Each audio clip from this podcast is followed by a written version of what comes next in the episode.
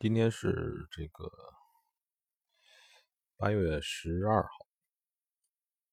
嗯，昨天到今天呢，黄金跌了得有一百一百多块钱吧。这个我说实话，我也没吃多少，嗯，我也没想到会跌这么多，因为它这么一跌呢，它的这个浮动太大，浮动太大之后呢。这中间的不好设止损，嗯，因为你不知道它这个到底能走到哪里去嘛，所以永远要一段一段的来吃。嗯，还行。这个其实各位如果这两天交易了黄金的话，嗯，我觉得是这样，只要你能不亏，就算不错。因为在这种大的动荡的时候，嗯，亏的人会更更多，因为它跟平时你对这个黄金的看法呢会会不一样。嗯，今天还发生一个事情，就是有几个哥们儿呢把我拉到他们那个数字货币的群里边去，我呢跟那里边看了看，发现呢。呃，一样。凡是这个高杠杆的交易啊，这个都一样。其实这个数字货币比起这个外汇啊、黄金，它的这个这个交易时间更长。它礼拜六、礼拜日还能交易，这个就是让你永远永远不能停歇。对我想起来，有的哥们跟我说呢。那个那盘期货不错，我知道是不错。它的不错有一点就是说，它中午休息，晚上休息。嗯，这个是它的劣势，也是它的一个好处吧。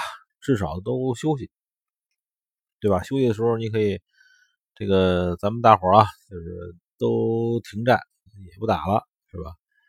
这也是也是它的一个好处之一吧。嗯。我是有一段时间没怎么看油了，我这么一个多月吧，油涨上来之后没看，啊，今天又看了看，油这个四十多了，但是油这个东西啊，这个人说这个从基本面来讲，油是工业的血液，呃，现在这个这个经济不景气，这个油四十多其实还算高的。我感觉呢，从我这个多年的经验来讲，这油应该在三十多才正常，四十多还算可以，还有点高。就从那个感觉上面啊，但是现在油的曲线很漂亮，就是一直是维持着上升的这样一个状态。所以呢，要是赌赌它去空它，这东西就就这玩法这种玩法太幼稚了。对吧？不能这么玩所以现在可以把油关注关注。油这个东西啊，它波动更大，比黄金的按照它的波动比例来讲，它比如说四月四十多，它库嚓一下跌十块钱，这合多少了？这合百分之二十了，对吧？在黄金上，反正近期应该出现不了这种情况。这次黄金跌一百块钱，也不过才在两千零七十多的时候跌到现在，跌到了这个一百多块钱，也不过百分之五六，对吧？肯定到了吧，到不了百分之十，最高的时候可能将将到百分之十吧。今天好像到过幺八七几，好像是，然后忽然又上去了，这玩意儿一上去就好几十、好几十的，所以。炒黄金的时候呢，注重一下仓位，这个平时的仓位，嗯，缩小一些。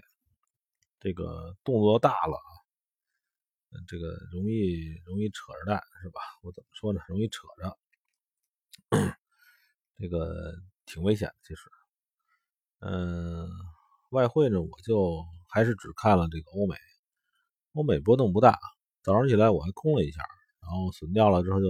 接着多了，呃，这个没什么。这个今天暴雨，这个晚上求雨求了一天，终于雨开始暴了。嗯，我觉得是是这样啊，就是，呃，今天说什么呢？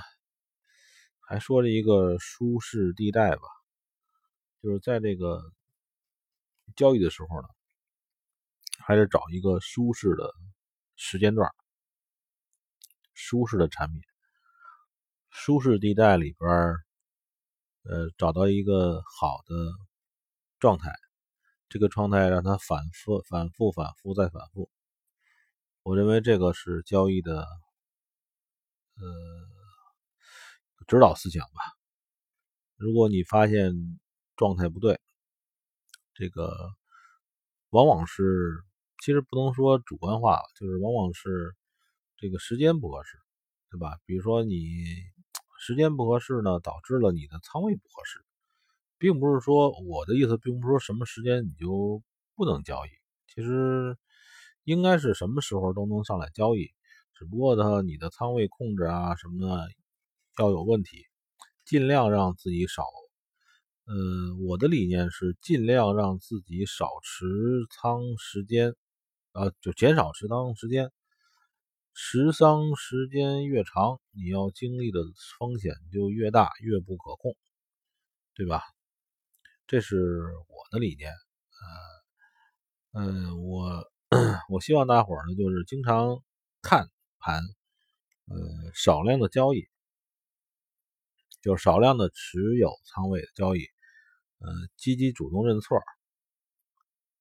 积极主动认错，认认错的越快越好，错了没关系，错上加错，这个再错。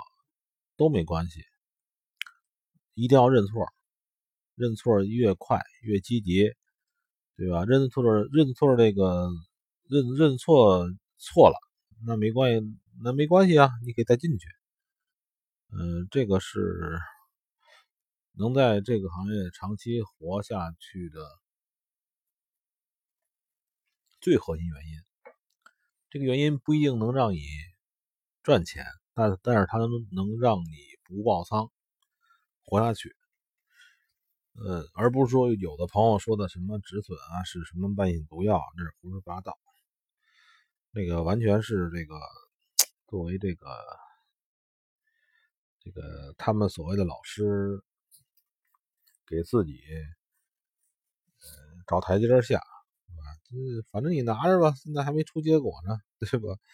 还没出结果的话，你们就不能说我不对。我还没平仓，你又不能说我不对，对吧？他们都是这种想法。嗯，八月十三号了，行吧，今天再就录这一个吧。